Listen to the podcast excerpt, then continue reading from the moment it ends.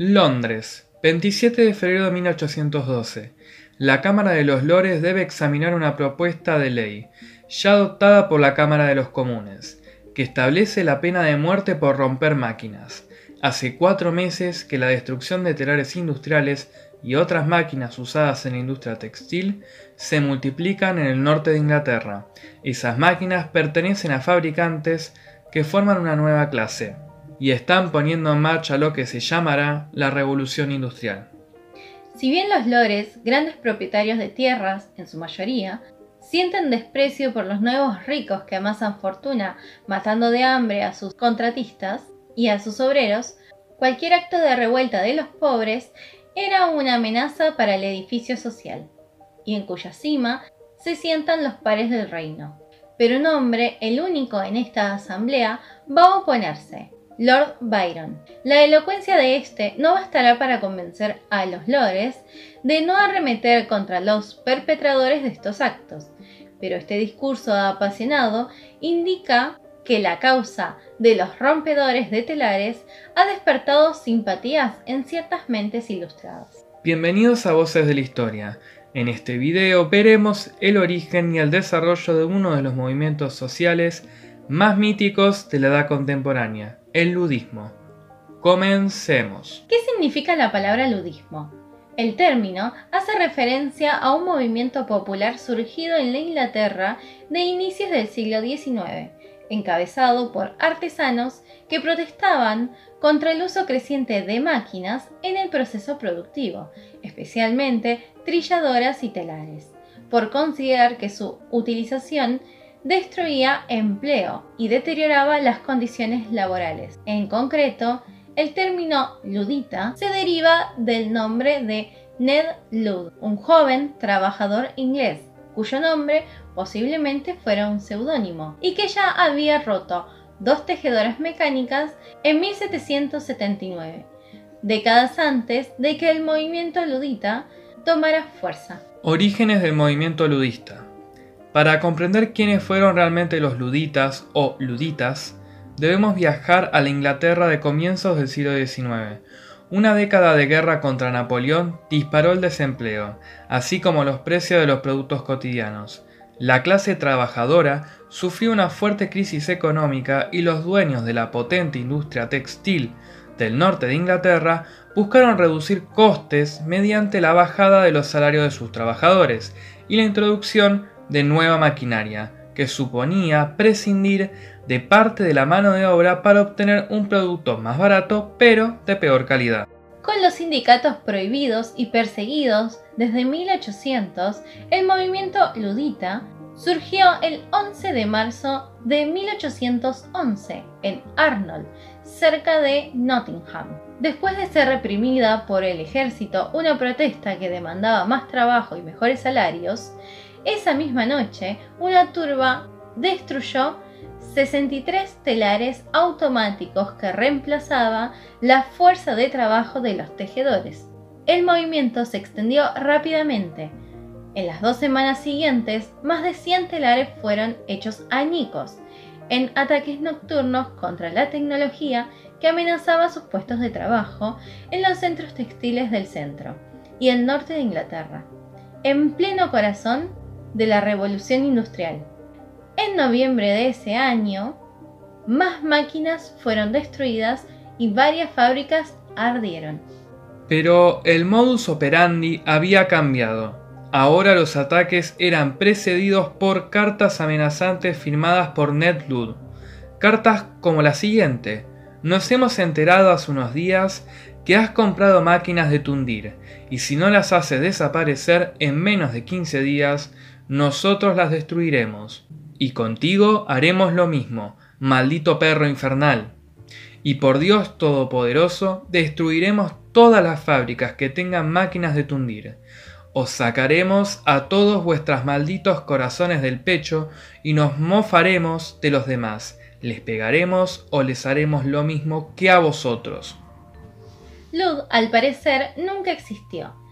Sin embargo, estuvo inspirado en un supuesto aprendiz de 22 años que destruyó dos telares tras ser castigado por su jefe, Ned Lud, encarnaba el derecho del pobre para ganarse la vida y defender las costumbres de su oficio contra los indecentes depredadores capitalistas. Evidencia la fuerte independencia de una comunidad preparada para resistir por sí misma la idea de que las fuerzas del mercado, más que los valores morales, deben determinar el destino del trabajo, según el historiador Adrian Randall. La respuesta del gobierno británico fue implacable.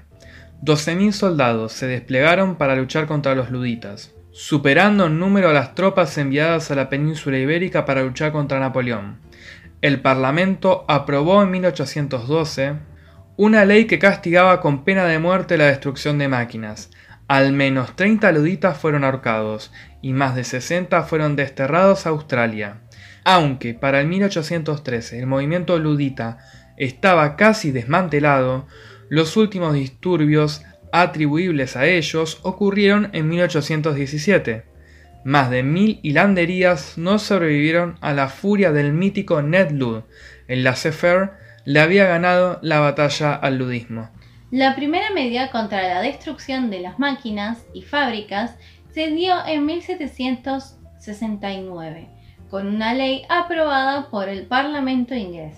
Estos delitos serían castigados con la pena capital. Los trabajadores elevaron protestas al Parlamento para que se prohibiese el empleo de las máquinas. Al no conseguir ninguna respuesta positiva a sus demandas, se reanudaron las destrucciones en los primeros decenios del siglo XIX. Como el movimiento alcanzó una enorme dimensión, el gobierno inglés respondió con el empleo del terror.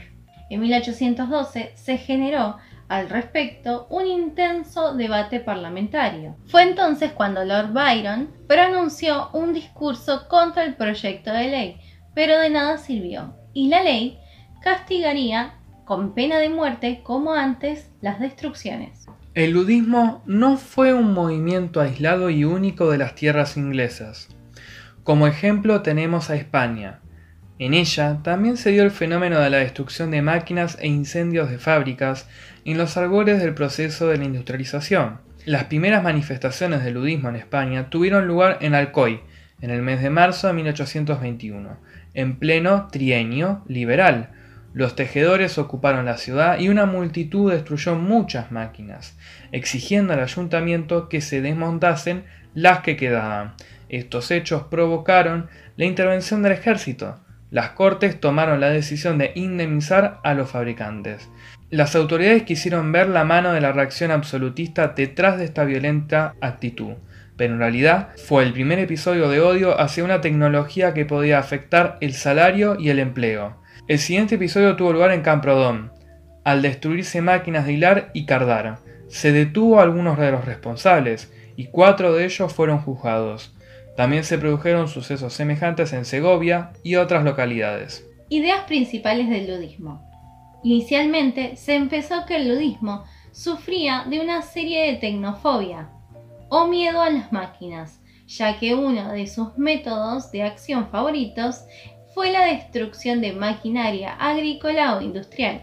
Sin embargo, esto no era más que un método de presión sobre los dueños industriales para forzarlos a negociar mejores condiciones contractuales.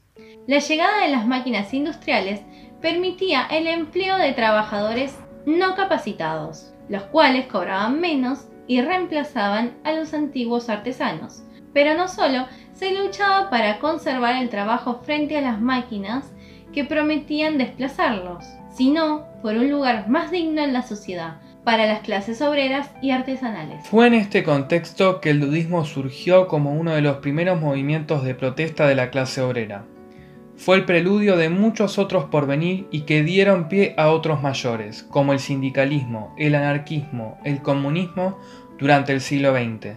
El trabajador solo respetará la máquina el día que ésta se convierta en su amiga, reduciendo su trabajo, y no como en la actualidad, que es su enemiga y quita puestos de trabajo y mata a los trabajadores. Emile Pouchet, 1860-1931, anarco-sindicalista francés.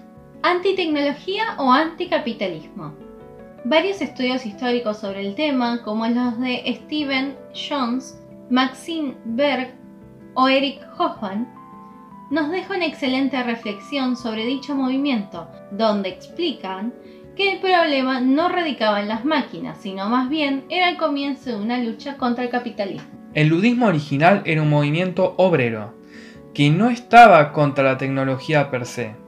De hecho, eran usuarios de las tecnologías que solo querían un salario justo por su trabajo y no ser dejados de lado fuera de servicio por los dueños de la industria, explica Jones.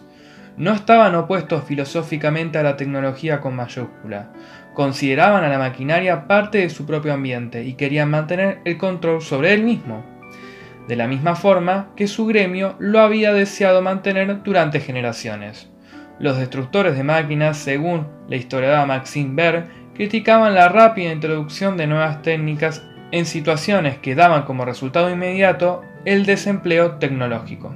Eric Hoffman, por su lado, opina que los ludistas no tuvieron especial hostilidad contra las máquinas y usaron los ataques contra ellas como medio de coerción contra sus empleadores para garantizarles concesiones respecto a salarios y otros asuntos laborales, por lo que hay que comprender que los ludistas no eran tecnófobos, temerosos del mundo moderno, sino obreros que luchaban por sus derechos en una época en que el sindicalismo aún estaba perseguido.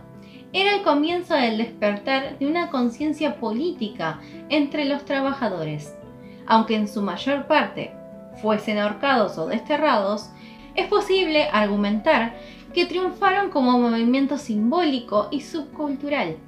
Como evidencia, el hecho de que los escritores y los activistas continuaran citando su ejemplo más de 200 años después, argumenta Steven Jones.